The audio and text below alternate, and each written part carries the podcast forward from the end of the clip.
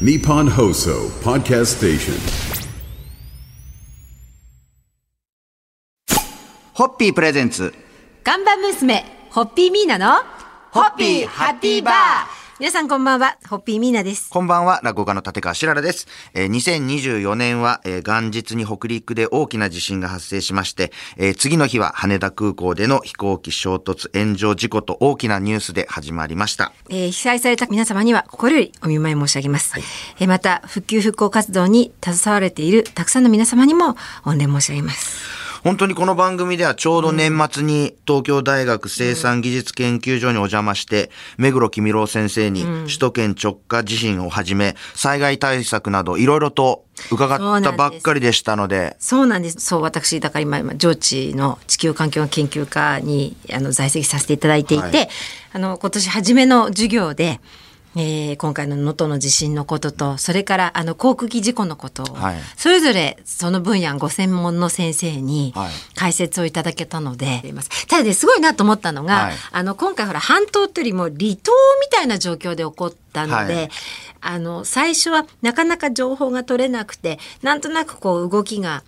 あの、ゆっくりだなっていう、なんかそんな様子も、おなんかちょっとドキドキしながら拝見してたんですけど、一挙に、ここ1月の半ば入ってきて、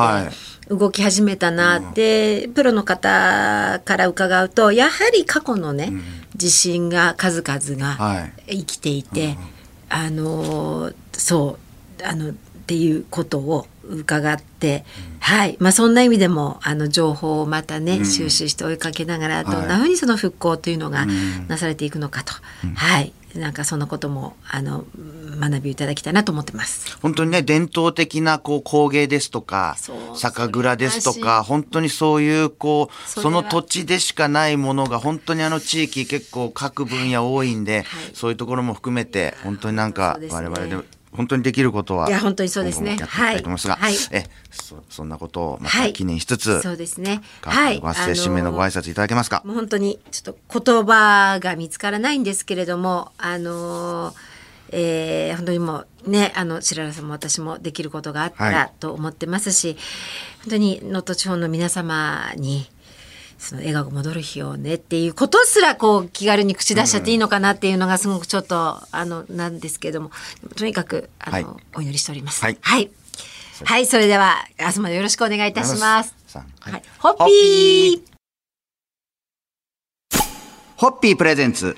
看板娘、ホッピーミーナの、ホッピーハッピーバー。皆さんこんばんは、ホッピーミーナです。こんばんは、落語家の立川しららです。えー今週は逆境に追い込まれる中、決して諦めることなく前を進む皆さんの話題を紹介していきたいと思います。はい。えー今夜はお正月の風物詩、箱根駅伝で力走した立教大学の皆さん。はい、ありがとうございます。えー皆さんは日光のホテルでおこもりしながら去年と今年は駅伝の応援をするとおっしゃってましたが、はい。いかがでした？はい。駅伝中継はですね、はいあの、見なくてもですね、LINE にバンバンいろんな情報が飛んでくるので、はいはい。もうリアルタイムで、あの、はい、把握しておりましたけれども、はねえ、ちょっと、去年の出来事がいろいろあったのでん、はい、案じておりましたが、まあ去年箱根駅伝での活躍が話題になった立教大学、はい。突如起きた監督の降板交代騒動ということで、でしたえね。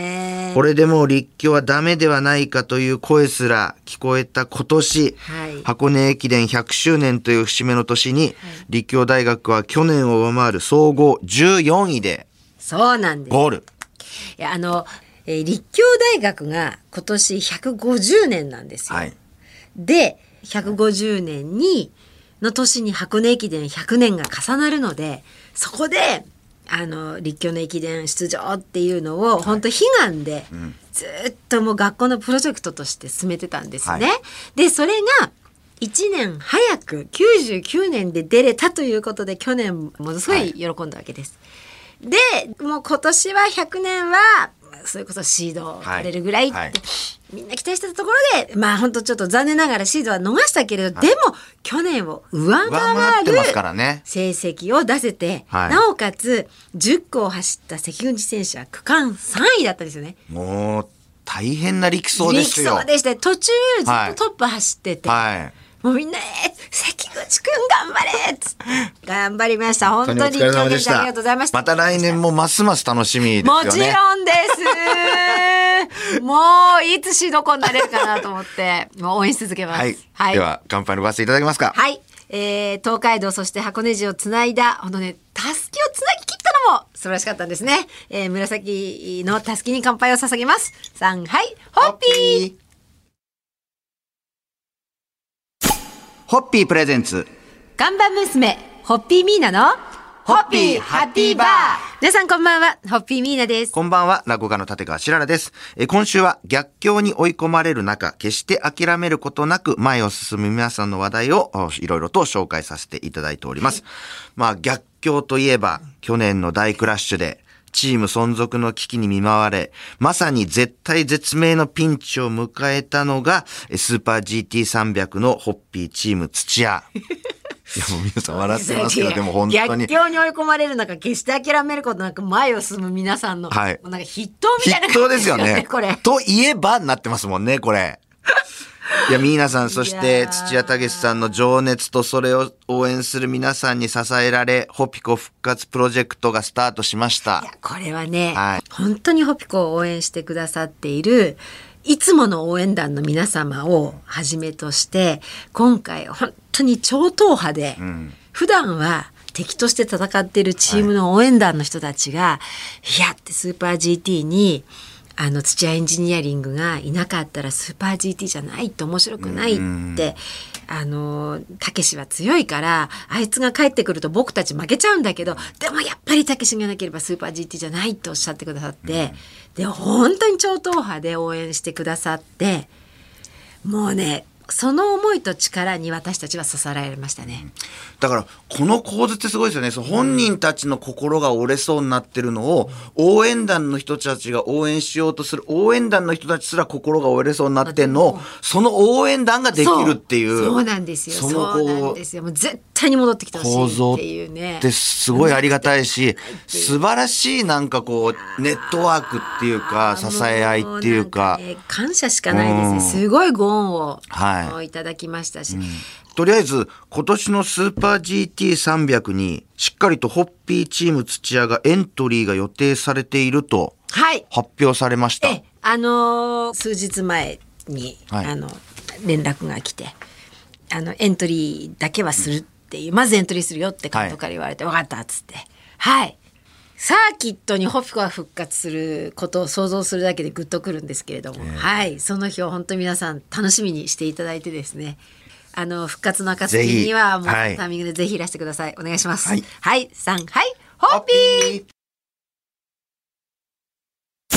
ホッピープレゼンツ。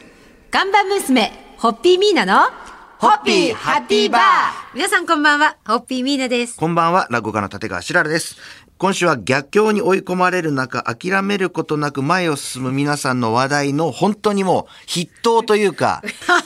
で、あの、昨日、その国内自動車レースの最高峰スーパー GT300 にホッピーチーム土屋が今年もエントリーをして走る予定というはい明るいニュースをお知らせさせていただきました。はい、監督がね、はい発表するよって言ってくれて嬉しかったですね。で、土屋エンジニアリングのホームページでは、ホピコ復活プロジェクトの模様も随時アップしておりまして、はいえー支援プロジェクトにご協力してくださった方にだけ公開しているホピコ制作日記では、どのように車を直していくのかを細かく写真付きで紹介されています。もうこれを見るだけでも本当にね、なんかいろいろと、まあ、応援の気持ちも湧いてきますし、あ、こんなところに、こんな人の手が加わってるんだとか、はい。なかなか見ることのできないところも見れるので、ぜひぜひ、あの、この支援プロジェクト、はい。引き続きよろしくお願いします、という感じですけれども、はい。あ、車はこういう構造になってて、こういうところをプロの方がこういう手を入れるんだっていうのが、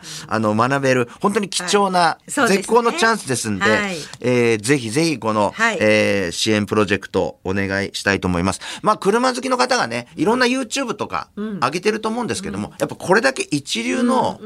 スタッフの人がはい。本当に一流の車を直すためにどういう作業をしてるかっていうのは他では本当に見れるもんじゃありませんので。だって他のメーカーさんとかはそういうところをいかに見せないでやるかっていうのを普通この業界の当たり前のことですもんね。はい。その隠す気味じゃなくて、はい。出すものではないっていう。はい。はい。でもある意味こういったことを、ん。あのつまびらかにすることによって、えーきっと何か監督は訴えたいことがあるし伝えたいメッセージがあるんだろうなと、はい。いろんな意味でいろんな人たちがお切磋琢磨すはいるきっかけの一つにもなるだろうなっていうことなんでしょうね。